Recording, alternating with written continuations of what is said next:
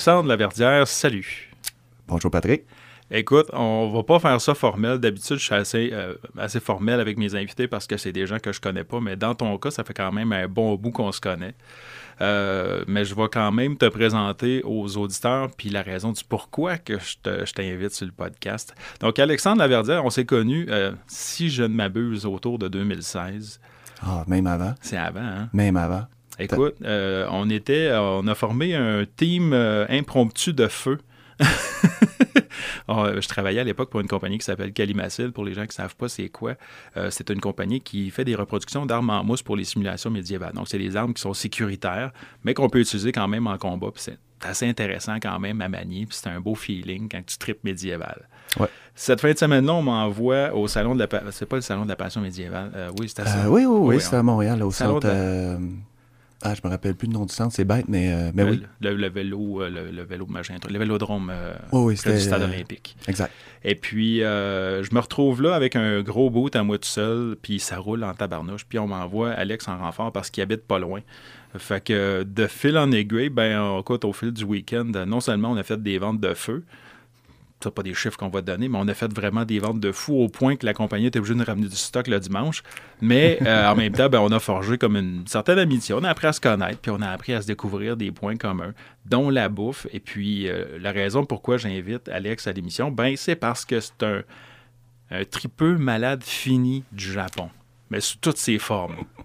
Puis ça, c'est un côté de toi que j'adore. C'est peut-être typique, hein, parce que je pense que tu es un peu comme moi. Tu as un peu un TDA dans la vie. Là. Puis les TDA, on est des obsessifs. Quand on aime quelque chose, ben on l'aime comme euh, démesurément. Et puis, j'aimerais en fait que tu m'amènes peut-être l'entrée en matière, c'est de m'amener où est-ce que tu en es venu à triper sur le Japon comme ça? Euh, écoute, euh, ben ouais, ça, résume pas mal. mais ouais, écoute, je, je, pourrais pas te dire, ça, remonte, mes, mes, premiers souvenirs en fait, par rapport à, ça, ça a été euh, quand que je, devais avoir 4-5 ans, euh, mes parents m'emmenaient manger du sushi. On parle des années 80, là, euh, dans le centre-ville de Montréal. Manger du sushi des années 80, c'était quand même pas courant. Là. Non, non, non, c'est ça. Il n'y avait pas de petit sushi shop à tous les coins de rue.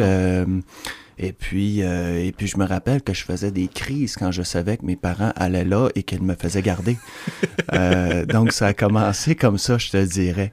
Euh, par la suite, euh, écoute, euh, je sais pas, Tortue Ninja, Karate Kid, compagnie, tout ça.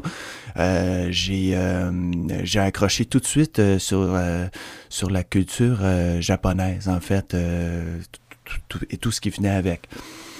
Donc, euh, donc de fil en aiguille, euh, j'ai continué à approfondir mes, euh, mes connaissances, mon à triper ninja et, et, samouraï. Quand que, quand l'Internet a commencé, la première fois, je me suis connecté sur un site web et qu'on m'a demandé un alias. Tout de suite, ça a été, en anglais évidemment, The Ronin. The Ronin. The Ronin, un Ronin qui est un samouraï 100 mètres. C'est ça. Donc, donc, ça, j'ai gardé ce nom-là après ça pour, euh, pour mes séances de, de jeux vidéo.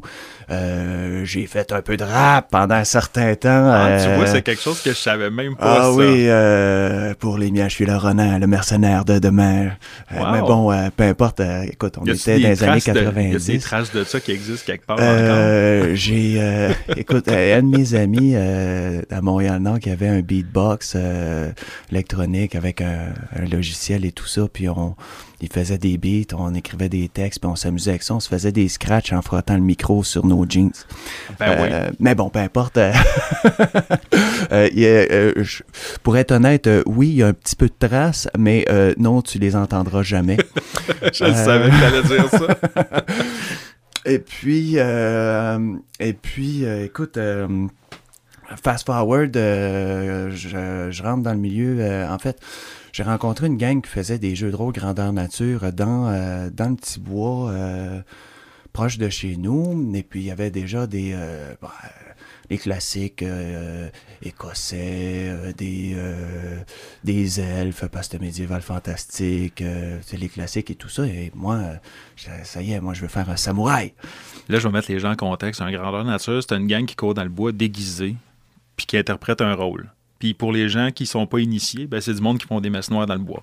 Mais, ben non, c'est pas ça pas Et des sacrifices. Mais tu sais, en fait, la, la façon la plus simple de décrire ça, c'est, je pense que j'avais mis le doigt quand j'en ai organisé moi-même à la fin des années 90. C'est un théâtre interactif où ce que tu trouves mm. être à la fois un comédien et un participant et un spectateur, en fait, parce que c'est un spectacle à, grande échelle, parce que tout le monde est déguisé, tout le monde interprète un rôle, puis tout le monde a des missions ou des trucs à faire pendant leur, leur, session de jeu, pendant le week-end. Des fois, c'est une journée, des fois, c'est un week-end. Puis à travers de tout ça, ben, il y a des décors, il y a, des, il y a des, des, des, personnages costumés en monstres qui, eux, se trouvent être nos ennemis à travers de ça. Euh, c'est quand même un beau trip. Ouais, ouais, vraiment. Euh, j'ai vraiment trippé à, faire ça, même que ça me manque, euh, ça me manque parce que ben, la vie étant ce qu'elle est, ouais. tu sais, à un moment donné, il faut faire des tris dans, dans, nos activités. C'est ça. Et puis, euh, et puis ouais, on, ça, à la fin, euh, j'ai fait ça à 3-4 ans avec la même gang. Euh, et, on était rendu gros, là. tout, le monde, tout le monde voulait faire partie du clan des samouraïs. fait qu'il a fallu à un moment donné dire, ah ben là, ça nous prend des ça nous prend d'autres groupes, sinon hein. ça marche plus. c'est moins le fun. ceci étant, je pensais qu'on était juste une gang de, de tripeux comme ça, très marginaux, et avec avec mon petit, euh, ma petite parenthèse de vie que j'ai fait dans les cantons de l'Est, euh, j'ai, euh, c'est comme ça que j'ai connu Calimacil. Et je me suis rendu compte que c'est un marché qui était quand même... bon, ça reste que c'est un marché niche, mais qui commençait à s'organiser à l'époque. Là, on parle de début 2000. Ben, niche, écoute, je pense pas que c'est un secret je pense que c'est un secret de Polichinelle, mais Patrick Lessard, qui est le propriétaire unique maintenant de Calimacil, euh, je pense que c'est un chiffre d'affaires de rough, là, tu sais, pas de déduction rien, on parle de 3 millions et plus par année. fait que, tu sais, euh, c'est un gros marché parce qu'il y, a beaucoup d'engouement, seulement c'est pas très... Euh, au Canada, c'est pas très développé. Il y en a. Ça l'est plus qu'il y a 20 ans. Ça l'est plus qu'il y a 20 ans. Mais c'est fort en Norvège, ça va être fort en Australie, ça va être fort. Tu sais, fait qu'il exporte beaucoup, beaucoup, beaucoup en Europe. mais c'est une belle patente, honnêtement. Là. Moi, c'est une belle activité. Euh, moi, tu, comparais ça tantôt à. Euh, ben, je me rappelle pas exactement de tes mots, mais... Euh, théâtre interactif. Ah, oui, voilà. Ben, moi, j'appelle ça camping sauvage avec animation. ben oui, ben oui, ça revient à ça aussi. Où est-ce qu'on est tous l'acteur et le, le, participant et... ben bon on court toute la journée, puis on s'endort la tête sur le bord du feu après avoir bu une petite bière tranquillos avant de faire de dos. Euh, oui, puis ça, c'est quand tu te fais pas réveiller euh, pendant la nuit par un, groupe de monstres qui viennent te détrousser. Mais bon. Zombies, euh, loups-garous, pirates, bon. C'est ça. Et puis, et puis la première année, j'ai travaillé pour Patrick et ah, on s'en va à Bicoline, ça te tente-tu? Moi, on, avait, on avait entendu parler un petit peu, c'était plus comme une légende, tout ça. Moi, j'étais arrivé ben, là-dedans. c'est pété. Là, pour, pour, pour, mettre les gens en contexte, Bico, c'est ce qu'on explique à petite échelle, là, mais seulement on parle de 2000 personnes. Oh oui, bonhomme, malade, 2000 personnes qui s'affrontent sur un champ de bataille. Euh, des, des, grandes batailles épiques. Euh, les, les, les, gens se donnent. C'est euh, ben ça. Je ne savais pas à quel point que, que c'était organisé comme ça. Donc, tout de suite, moi, j'étais allé proposer mes services en tant que mercenaire euh, au, groupe de, de, Japonais, en fait, de, de, de, de, de, de, de ben, c'est ça, c'est samouraï, mais pas, pas juste. C'était vraiment reconstitution historique. Eux autres étaient plus dans le, dans le côté historique, même si à, à Bicoline, il y a des groupes aussi plus fantastiques. Et puis, et puis pendant cette période-là aussi, j'ai travaillé dans un restaurant de sushi. C'est là que j'ai appris à faire les sushis. Moi, il faut savoir que je lave la vaisselle depuis que j'ai 16 ans. Ben, j'ai commencé la restauration à 16 ans à laver de la vaisselle. Après ça, j'ai pas mal tout fait. Euh, j'ai été euh, boss boy, euh, serveur, barman. J'ai travaillé dans des hôtels, dans des restaurants, dans des clubs. et puis, et puis j'ai commencé à, travailler dans un restaurant de sushi. en, plus ou moins en parallèle, là, ça s'est chevauché un petit peu avec Calimacil, mais bon, euh, euh, j'ai appris à faire euh, les sushis dans ce contexte-là. Moi, à la base, tout ce que je voulais, c'était le pré-employé pour payer mes sushis moins chers, pour, Renouer avec ton fixe de jeunesse, c'est que ça me prend ma dose de sushi. Ma dose de sushi, non, c'est vraiment, tu sais, c'est quelque chose que tu as vraiment un, manque à un certain point quand tu aimes beaucoup les sushis. Ça t'en prend une période fixe. Ben, c'est satisfaisant manger un sushi, je trouve. Très. Disons-le, c'est une belle grosse bouchée, c'est complet. C'est complexe aussi parce que c'est tout un mélange de texture, de saveurs, de... c'est vraiment je trouve que c'est ultra balancé, une belle bouchée de sushi. Puis ça, c'est, je pense que c'est là peut-être que c'est si satisfaisant. Parce que c'est beau pour l'œil, c'est bon dans la bouche. Puis c'est, euh, au niveau de texture, ben, ça apporte beaucoup de trucs au niveau, euh, ça stimule le toucher, peut pas l'intérieur de la bouche aussi, des capteurs sensoriels. Fait que je pense que ça stimule beaucoup de sens en même temps. C'est peut-être pour ça qu'on ne pas autant manger des sushis. Euh, oui, et ça, c'est pas étranger à l'ensemble de la culture culinaire japonaise. On pourrait, on revenir. c'est quand même assez intéressant la, philosophie culinaire japonaise. Euh, mais voilà, c'est comme ça que j'ai appris à faire, les sushis finalement. Et euh, par la suite, euh, moi, je recevais à la maison, famille, amis, je faisais des parties, des grandes fêtes. je recevais les gens où est-ce que moi, je faisais des sushis toute la soirée. Et puis, c'est. ça fait. 10 ans, presque jour pour jour, parce que c'était pour une fête d'Halloween que j'avais reçue chez nous. Tu vois, c'était tout arrangé. Euh, ouais, c'est drôle hein, quand même. On, est, on est quoi, le 29 aujourd'hui? Oui, euh, exactement. C'était à peu près à cette date-là que, que j'avais fait mon, euh, mon party d'Halloween en 2011. Et puis, mes amis m'ont dit C'est débile ce que tu fais. Je te paierais que tu viennes faire ça chez nous. Boum. Alors, je fais Oh, opportunité d'affaires. Je vais regarder ça. Et puis, j'ai commencé à à me faire des petits, euh, des petits rodages à l'extérieur finalement. Et puis, euh, j'ai, entre-temps, moi, c'est parce que j'ai, étudié en administration aussi. Euh, j'étais allé au HEC. Euh, je, m'étais inscrit à un programme de certificat en, en gestion d'entreprise. Ensuite, j'ai euh, pris un petit, peu un petit break euh, suite à ça et puis j'ai continué à, poursuivre un programme de bac avec, euh, avec la TELUC, un bac en administration des affaires.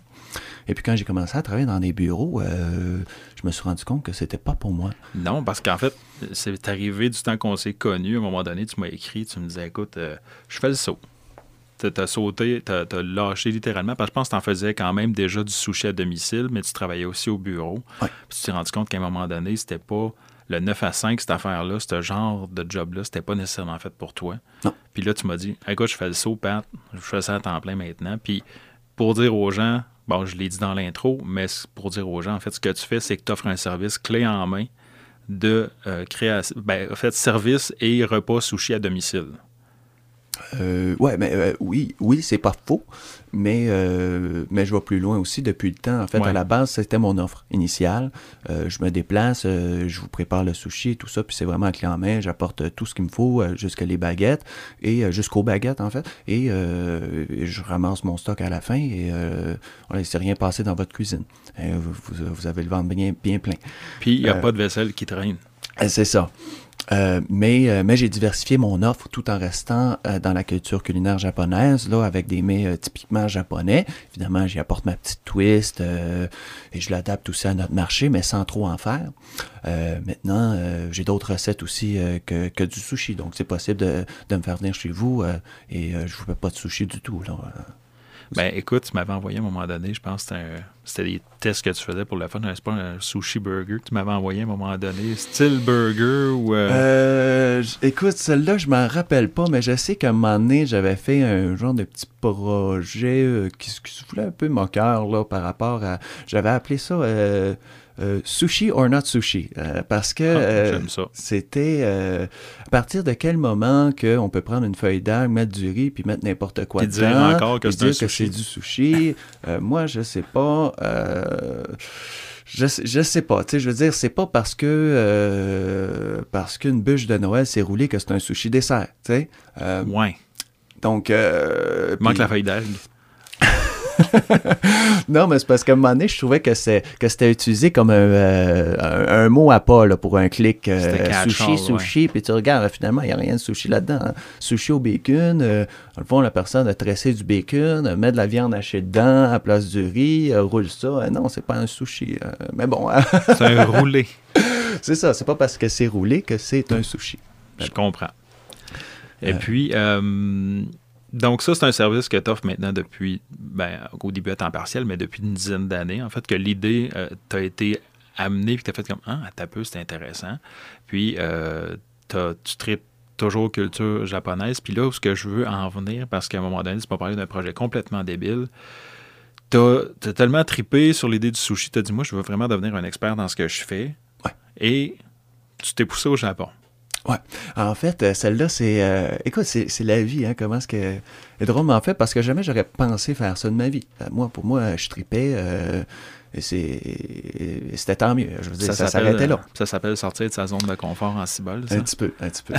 mais, mais, bon, en fait, c'est que euh, quand, parce que je, suis marié, et euh, avec ma femme, on s'était dit, on va aller se faire un voyage de noces euh, au Japon. Mais comme on s'est marié l'été et qu'on voulait y aller pendant la période des cerisiers en fleurs, on a planifié le voyage finalement presque neuf mois à l'avance. Entre-temps, euh, moi je travaillais à temps plein au bureau, euh, j'avais mes, euh, mes contrats le samedi, le dimanche je lavais ma vaisselle, je repassais mes chemises, puis c'était reparti pour un tour. Et, et on avait un, jeune bébé là aussi, un jeune enfant là, à, la même période. à travers on, est devenus parents, et bon... et puis, et puis j'étais vraiment malheureux au bureau. ça faisait plusieurs entreprises que, que, que, que, je travaillais finalement. Ah, euh, le département se faisait euh, outsourcer. Euh, je ne connais pas la, traduction, mais bon, peu importe. Ben, il décentralisait. décentraliser, ouais, c'est ça. les restructurations de personnel, comme dans, dans les derniers arrivés. Ben et bon, la dernière entreprise que, que, je, que, je travaillais euh, je voyais aussi les mêmes patterns, la rigidité, l'impossibilité de... de... Tu sais, quand tu es dans la restauration, c'est pas compliqué, tu vas voir un autre serveur, on switch de chiffre, euh, on change de, de chiffre, tu t'en vas voir le gérant, et c'est beau, moi, tant que j'ai quelqu'un sur le plancher. C'est ça. Euh, super facile. Parce que l'entreprise, c'est un peu plus rigide. et puis... Et puis, ben, moi, je voyais pas, je me voyais pas poursuivre là-dedans, donc j'ai profité de mon, du fait en fait que, que mon chiffre d'affaires pour mon hobby, finalement, euh, augmentait d'année en année sans faire aucun effort. Que je voyais aussi le marché se développer euh, par rapport à la compétition. Et, euh, je voyais là, oui, parce que ça a, explosé, sushi, quand ça a commencé. Le, sushi c'est, a explosé et le service à domicile aussi s'est imposé et continue de le faire parce qu'il y a encore beaucoup de gens qui sont même pas au courant qu'il y a des chefs comme ça, nomades, euh, qui, peut, euh, qui peut venir chez, chez vous euh, et puis transformer votre cuisine en restaurant à l'espace d'une soirée. Puis pas juste, pas juste la cuisine japonaise, c'est de, à tout, de tout acabit. Ah je ah parle notamment de Caroline McCann, qu'on voit à Zestelé, mais qu'elle aussi, en fait, elle a une business de chef à domicile. Euh, donc, tu sais, euh, elle a sa cuisine chez elle où elle prépare des trucs, mais elle peut aller faire jusqu'à du traiteur chez vous, entre autres. Fait que, je sais qu'il y en a plusieurs qui font ça. différents styles, différentes euh, cultures culinaires qui, sont, qui sont disponibles. Il suffit, suffit de faire la, recherche, finalement. Puis, ça a plein d'avantages aussi, particulièrement dans le contexte actuel. Je veux dire on, ne se le cachera pas. On n'a plus envie d'aller manger au resto. Hein. C'est ça. On s'entend que c'est moins agréable euh, depuis euh, quelques temps d'aller manger au restaurant. Je sais bien pas pourquoi. Ah, c'est comme ça. Euh, c'est cela. Et puis, donc, ben, c'est ça. Tu es allé au Japon pendant la période de cerisier en fleurs. Fait que, probablement le bout le plus romantique qui peut exister au Japon dans la saison.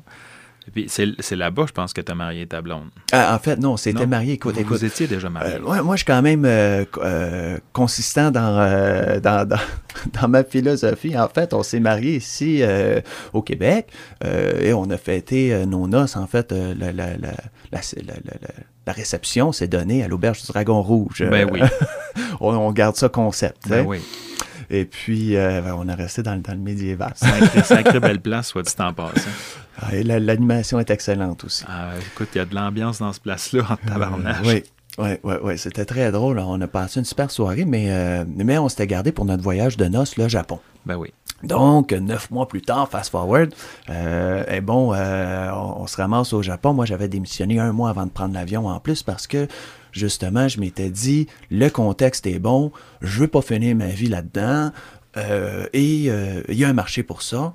Donc, euh, j'ai profité de mon voyage de noces au Japon euh, pour me prendre des cours euh, en privé à l'Académie Sushi de Tokyo. Donc, j'avais mon sensei. C'est comme ça qu'on les appelle. Oui, oui. Parce que sensei, en fait, c'est littéralement professeur, c'est ça? Exactement, exactement.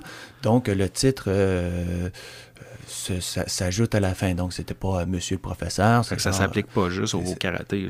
Oui, exact, exact. Le sensei, c'est professeur, donc c'est un titre. Et au Japon, c'est le, titre est très important selon le niveau, le statut, la, la, le poste que la personne euh, occupe. Euh, le, le, titre honorifique est différent, doit s'adapter avec ton interlocuteur. On pourrait en parler de long en large, à quel point tout est ritualisé, puis que la hiérarchie est super importante au Japon. Oui.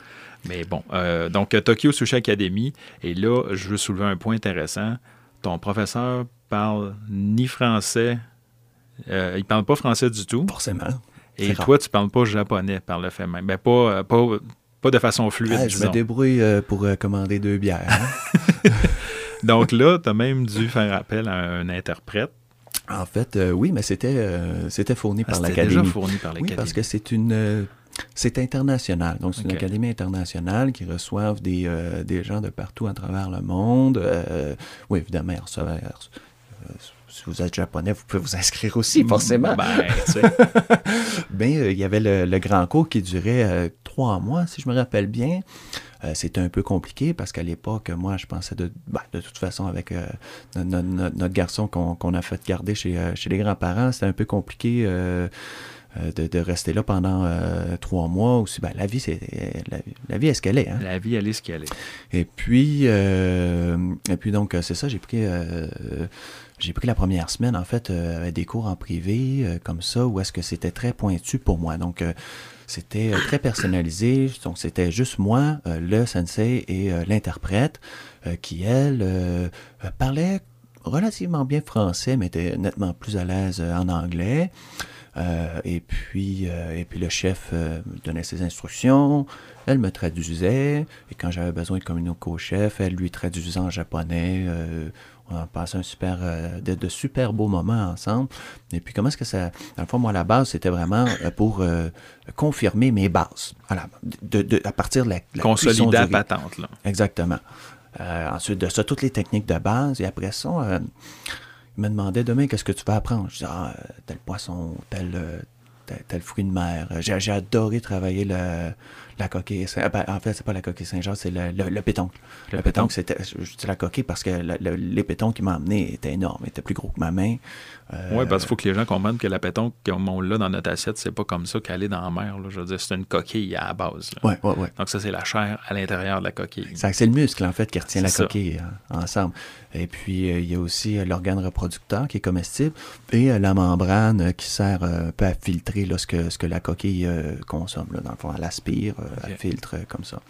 Et puis, petite anecdote comme ça, quand il me l'a fait préparer, on enlève tout le le gluant, finalement, il fait nettoyer euh, la membrane comme ça. Je disais, ah oui, euh, on, va consommer ça aussi. Euh, et puis, quand, quand l'interprète lui, lui traduit, il part à rire. et sa réponse fut, nous, on est japonais, on mange tout. ah, pas, pas de gaspille. Euh, et puis c'était très bon. Hein. mais, mais, dans un sens, ça, je les admire pour ça. Ils ont une, ouverture d'esprit impressionnante en matière euh, d'alimentation et beaucoup plus, là, mais là, moi je, me concentre sur la bouffe. Mais c'est vrai que des fois, on regarde des mets japonais et mon Dieu Seigneur, ils mangent ça, eux autres. Euh, la première fois que j'ai vu de l'oursin, bon, je vais parler d'un celebrity chef, c'est Masaharu Morimoto. Euh, qui est un, Iron Chef à Food Network, qui lui euh, avait préparé l'oursin. Ben, tu sais, c'est pas appétissant, un oursin, là, on s'entend. C'est pas. Euh, mais ça a l'air très bon. Je, faudrait que je, me risquerais à, en manger. mais je savais pas que c'était comestible, en fait. très. Puis, petite parenthèse, on en fait, je veux dire, à, à Rimouski, ils sont très bons, les oursins de Rimouski. On, on, a, une ferme d'oursins à on est, on est capable d'avoir des, oursins euh, du Québec euh, frais et vivants euh, dans ah. nos poissonneries. il suffit de le demander. Je suis sûr que votre poissonnier est capable de, s'en procurer. Ben, en fait, il y a beaucoup de choses qu'on peut avoir qui ne tiennent pas pour des raisons souvent de fraîcheur. Tu sais, comme l'arrêt, je sais que c'est un poisson qui, qui se garde facilement. Euh, on parle de moins de 24 heures, puis qu'il va se mettre à sentir l'ammoniaque à plein nez. Fait que souvent, ils vont le commander à la pièce ou quand, il, quand il y a une demande spéciale, ils vont en commander. Il faut que tu le manges dans les 24 heures parce qu'il vient, il, sent mauvais très vite. Hmm. Mais moi, on dit que c'est bon. Moi, j'appelle ça, on dirait que c'est comme, euh, c'est comme une pétonque, mais géante parce qu'on s'entend que tu as beaucoup de chair. Puis c'est comme, comme en ficello, ça se défait vraiment en fibre, c'est très fibreux. Mais quand c'est moi, je l'ai mangé poché, euh, puis j'ai trouvé ça écœurant. C'était super bon. Mais il faut que ça soit poché lentement et longtemps. Sinon, ben là, ça devient caoutchouteux comme bien d'autres trucs que tu sais pas cuisiner. Comme si tu sais pas cuisiner euh, du calmar ou de la pieuvre, ben c'est caoutchouteux. Ouais, les fruits de mer, euh, si c'est trop cuit, il faut que ça soit bien cuit, mais trop cuit, euh, ouais, ça peut rouler dans la bouche. Tu sais, la crevette, quand elle change de couleur, enlève-la du feu. Ouais. Attends pas qu'elle devienne une petite boule toute ronde parce que là, ça marche plus. Là. sinon, ben, ton, ton, ton, service, bon, ça va, ça va bon train, même que tu me disais euh, initialement que tu hésitais même à venir sur l'émission parce que tu veux pas nécessairement te faire une grosse clientèle de plus parce que tu es déjà débordé. Mais tu en prends quand même, là, mais on s'entend que euh, souvent ton, ton, ton, cahier de, ton cahier de rendez-vous est pas mal plein. À court terme, oui, c'est très difficile. Il faut être chanceux, mettons. Mais à travers de ça, tu continues quand même à faire euh, de la formation continue pour apprendre à développer ton art. Puis tu m'envoies même souvent des, belles photos que tu travailles sur des trucs. Tu travailles tes knife skills, entre autres, parce que ça aussi, c'est très important, la présentation euh, dans, la culture japonaise, dans l'assiette. Et puis euh, là, tu as eu as accès à un beau programme. C'est commencé, là. oui, écoute, je, suis même presque à la fin. Oui, c'est ça. écoute, j'aurais presque aimé ça, venir te voir la semaine prochaine. Comme ça, j'aurais pu te, confirmer tout ça. Mais écoute, euh, ben oui, euh, on va faire un, petit accéléré. Après mon voyage au Japon, moi, je suis revenu ici. Euh, j'ai mis mon site web en ligne parce qu'avant, c'était plus du bouche-oreille. Puis depuis ce temps-là, je fais que ça. Donc, maintenant, on arrive en 2021. En fait, ouais, il y a un, un programme qui est offert par un organisme euh, japonais, en fait, euh, visant à développer la, connaissance de la culture culinaire japonaise euh, à l'international. Donc, ce programme-là existe depuis 2016, mais vu le contexte mondial actuel, depuis l'an passé, ils ont commencé à le donner en ligne, parce qu'avant, c'était un pèlerinage de, de, plusieurs mois. En fait, qui, euh, qui vous formait euh, directement là-bas Sauf que c'est pas les restaurants japonais. accessible à tout le monde. Euh, ben, il y a ça, premièrement, de, de partir six mois, parce que qu'il me semble que c'était ça, cinq, six mois. C'est un beau trip, mais il n'y a pas tout le monde qui peut se permettre de le faire dans la vie, dans le contexte de la vie en 2021. Oui, oui, parce que je veux dire, ton hypothèque, il faut que tu payes pareil, puis pendant que tu es là-bas, tu n'es pas rémunéré. Hein? Non, non. Euh, donc, euh, donc c'est ça, mais euh, j'en ai profité quand j'ai vu qu'il l'avait offert en ligne l'an passé. Je me suis mis à, je dirais pas à les harceler, mais je faisais des suivis fréquents à savoir si pour 2021, ils allaient poursuivre avec cette formule en ligne. Et ce fut le cas. Quand, quand le programme de 2021 est sorti, en dans de 24-48 heures, j'avais j'avais appliqué euh, tous les formulaires, euh, tout ça était, euh, a été approuvé et bah, j'ai été sélectionné. Donc, c'est, ce programme-là, il faut être pour, pour être sélectionné, en fait, il faut avoir déjà de l'intérêt pour l'art culinaire japonais. Et fallait ne pas être japonais. Ah, ben écoute, c'est, un bon, deux choses que tu remplis quand même pas pire bien. Euh, oui. oui, parce que leur but, en fait, c'est de justement faire connaître euh, leur culture culinaire à travers le monde, euh, plutôt que ben, ben, à la source, en fait. Parce que qu'est-ce qui arrive, c'est que là, c'est du bouche à oreille. Ah, j'ai entendu ci, j'ai entendu ça. Là, ça devient un peu comme. ben, c'est ça, le, le, le, le jeu du téléphone. Tu perds le fil de ce qui est réellement japonais ou pas. Exactement, dans la culture exactement. Culinaire. Et puis, euh, et puis c'est, euh, c'est, très instructif. Moi, je, pense, je pensais que j'en connaissais beaucoup. Euh, en réalité, j'en connaissais très peu. Malgré ton intérêt très marqué et ta passion pour la culture japonaise, tu t'es rendu compte que finalement, tu n'étais ben, pas dans le champ, mais qu'il y avait beaucoup de choses que tu avais encore à apprendre. Oui, exactement.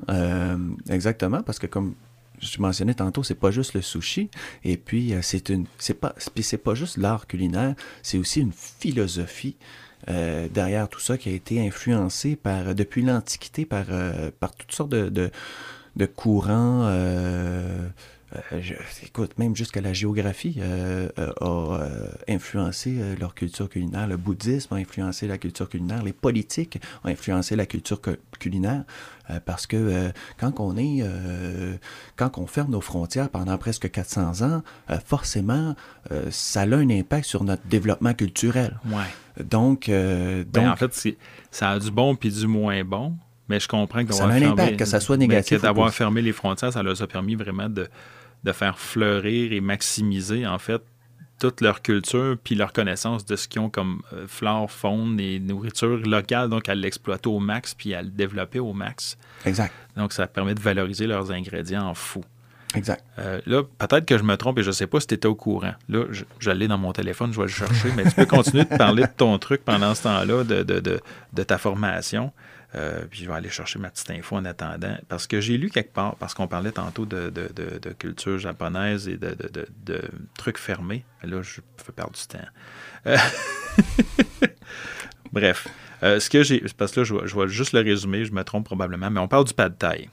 Le pad thai, apparemment, c'est quelque chose qui aurait été instauré par un, chef à un moment donné, parce que lui voulait développer une identité propre à une région. Et là, je ne suis pas sûr que c'est japonais, par exemple. c'est peut-être thaïlandais. C'est thaïlandais, ça dit ouais, thaï. Oui, c'est ça, le pad thaï. Puis, ben, tu sais, ça reste quand même un peu la même mentalité. C'est qu'ils voulaient vraiment créer une identité, un branding, si tu veux, à, la Thaïlande, puis qu'ils ont fait créer le pad thaï que pour ça.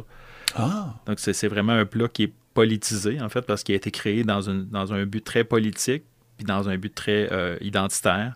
Fait que j'imagine que la culture japonaise suit un peu, au même, un peu le même courant de pensée, en fait. Hein? Euh, écoute, je, cette facette-là, je te dirais, euh, parce que celle-là, euh, il y a une volonté précise derrière la création du pad comme tu viens de le mentionner. Tandis que, selon ce que j'en sais, de, selon ma compréhension, en fait, de l'évolution de la culture culinaire japonaise, ça n'était pas une volonté proprement dit, mais plus une conséquence de. OK. Euh, euh, c'est un lien de cause à effet parce qu'il était fermé. Exactement, exactement. Parce que, dans le fond, euh, ah, juste le, principe de umami qui est très important au niveau de la, culture culinaire japonaise. Le umami, c'est le cinquième goût.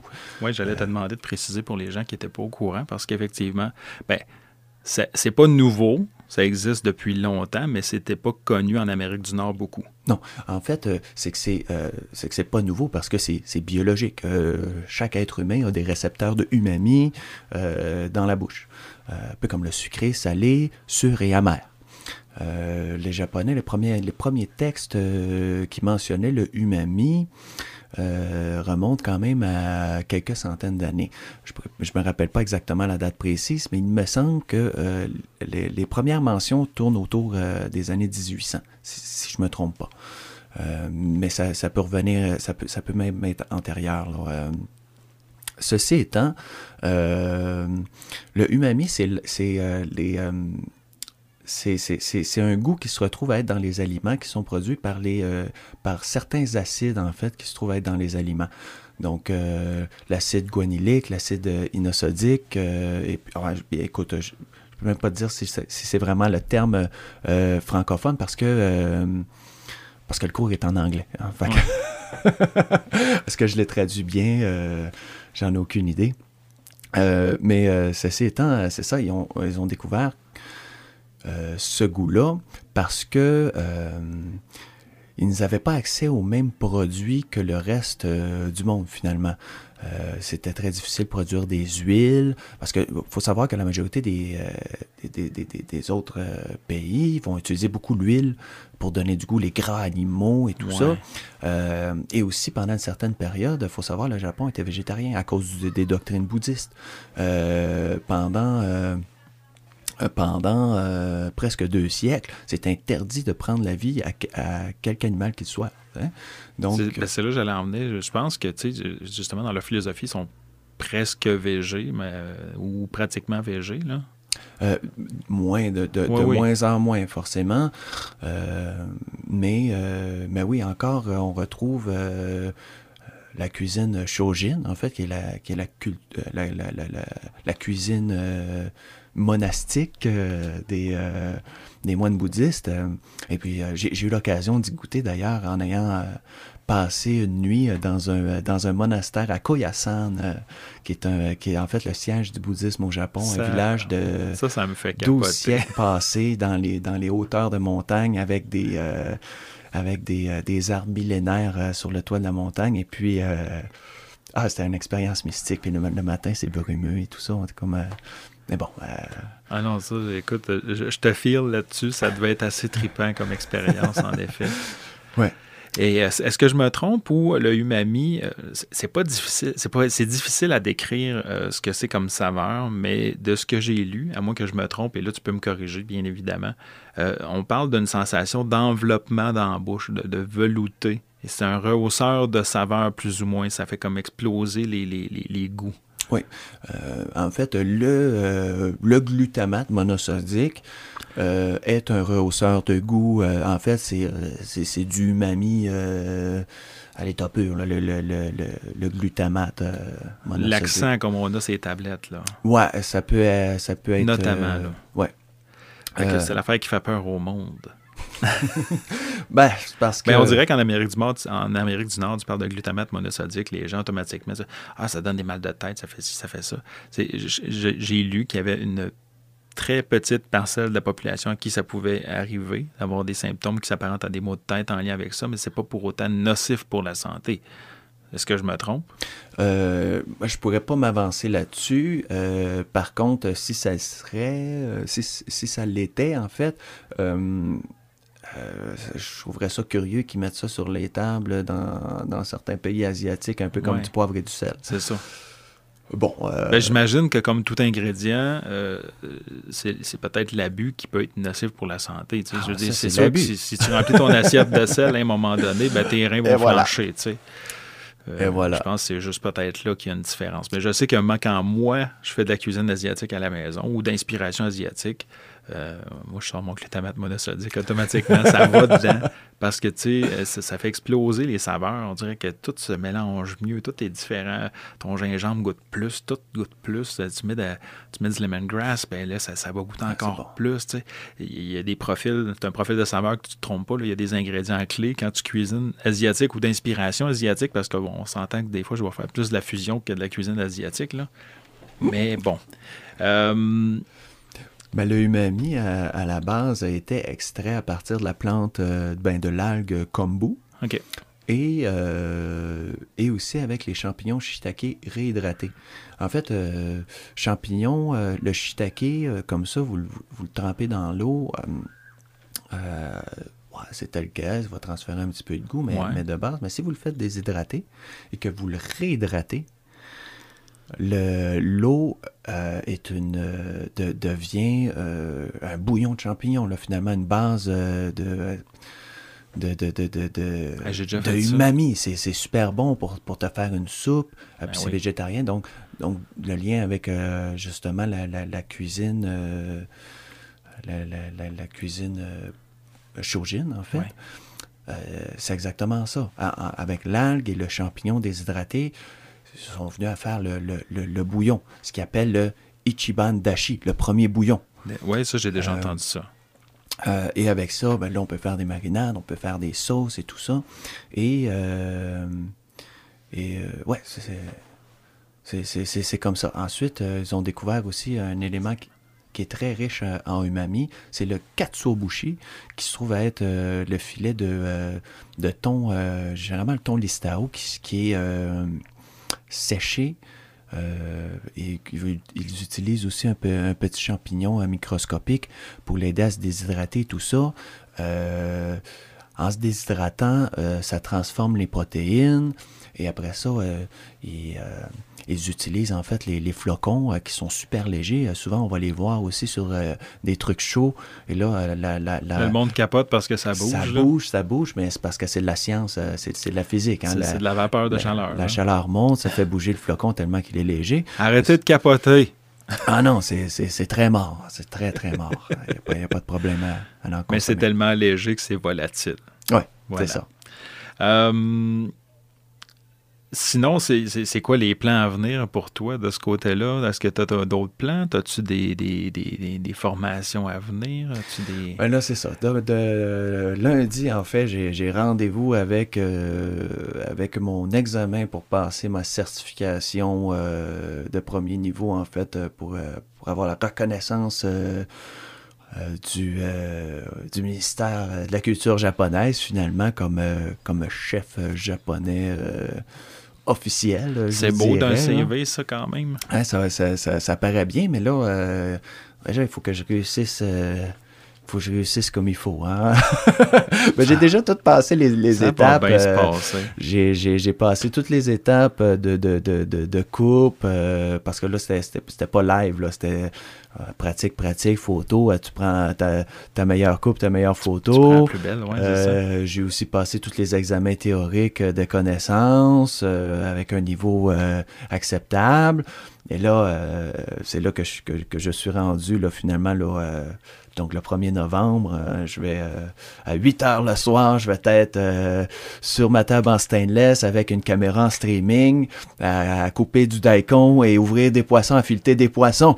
Et là, je vais me faire juger sévèrement par des grands chefs japonais. Donc je vais t'avouer que ça me... Te connaissant, ça doit te stresser sur un pas pire temps. Un petit peu. Ouais. Écoute, euh, pour, les, pour, ton, euh, pour les gens qui veulent te suivre, ton site web, c'est quoi ton adresse? Euh, mon adresse, en fait, ben ça reste que c'est un site vitrine avec un formulaire pour me contacter les réservations. sushiman-à-domicile.ca avec des traits d'union. donc, sushiman, trait à trait domicile.ca. sinon, Ronin euh, Sushiman, euh, Sushi à domicile Ronin Sushiman euh, sur Facebook. C'est le seul réseau social que, que j'utilise. Et ah, encore, j'utilise étant guillemets. j'ai comme. pas le temps. Ah, c'est pas que j'ai pas le temps, c'est que j'ai. c'est que j'ai un, genre de relation amour-haine avec les réseaux sociaux. Ben, Facebook, moi, ça s'en vient pas mal de même. Ah, c'est un, mal nécessaire pour exister aujourd'hui, mais c'est ça. Euh, mais bon, euh, voilà, je vous invite à, me suivre. Je suis pas trop fatiguant. Je pense que je, je quelque chose aux trois mois. Là, euh. Sinon, on a une entrevue de faite ensemble sur le www.foodlabouffe.net qui date de 2018, si je ne m'abuse, quand même. Ouais. que les gens peuvent voir où tu en étais à ce moment-là. Donc, puis il y a un résumé de l'épisode qui va être aussi disponible sur le site web. On va en profiter parce qu'en fait, on a des contraintes temporelles aujourd'hui. On est un peu limité parce que tu es comme à cheval entre ton entrevue puis un contrat que tu as justement ce soir ici dans la région. Et euh, ce que je vais te faire faire pour l'article, c'est que je vais te demander de me soumettre une nouvelle recette. Tu m'avais soumis à l'époque une recette d'omelette, je me rappelle, l'omelette traditionnelle. Le tamago yaki. Le tamago yaki. Et là, euh, ça va me prendre une autre recette. Puis si tu as des spots de bouffe vraiment intéressants, peu importe où c'est dans le monde, je demande toujours à mes invités aussi trois spots de bouffe. Alors ceux-là seront disponibles dans le résumé. Dans le monde? Ouais. OK. Tu sais, ben, si tu as voyagé quand même, tu as sûrement mangé à des places vraiment cool. Ouais. Fait que moi, en bas d'article, je mets une belle carte du monde, puis je mets tes spots de bouffe, puis tes bonnes adresses. Alors, euh, écoute, euh, Alex, je te laisse filer parce que tu as beaucoup de préparation, un contrat comme ça, puis je sais que tu es un peu limité dans le temps. Je te remercie beaucoup de m'avoir euh, accordé ce temps-là pour l'entrevue. Et ça, ça va être diffusé probablement quelque part entre la mi-novembre et début décembre. Je te reviendrai exactement avec la, la date. Alors, Alex Laverdière, merci beaucoup. Et puis, euh, je te souhaite euh, une bonne soirée. Eh, merci. Euh, merci de m'avoir reçu, Patrick. bien content d'avoir été en studio avec toi. Puis pour les auditeurs à la maison, ben, on, se, revoit la semaine prochaine. En fait, on se revoit pas, mais on se, on se réécoute, tiens, la semaine prochaine pour un autre épisode d'À pleine gueule, le podcast officiel de Fou de la bouffe.